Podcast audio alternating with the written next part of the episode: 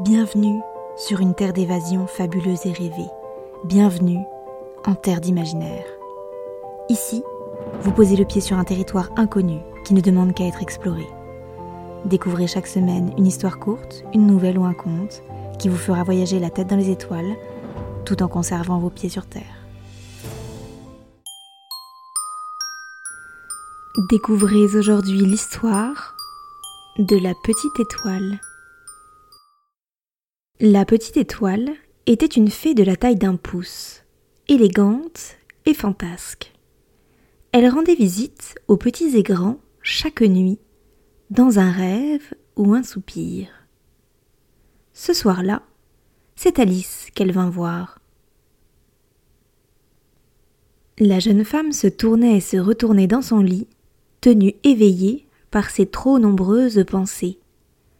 Alice ne connaissait la petite étoile que dans ses livres d'enfants. Elle ne s'attendait donc pas, le moins du monde, à l'apercevoir debout sur sa lampe de chevet. La fée remua son petit nez, puis éternua sur Alice toute sa poussière d'étoiles. Un geste malencontreux qui fit sombrer la jeune femme dans un monde de rêverie. La petite étoile n'avait cependant pas terminé son travail elle vint s'installer sur la pointe des pieds, sur le front d'Alice, leva les bras et tapa trois fois dans ses mains. Une nouvelle dose de poussière d'étoiles s'en échappa. Alice se réveilla le lendemain matin, reposée et transformée. Elle avait fait un merveilleux rêve où une petite dame venait ranger chacune de ses pensées dans une énorme étagère aux centaines de tiroirs.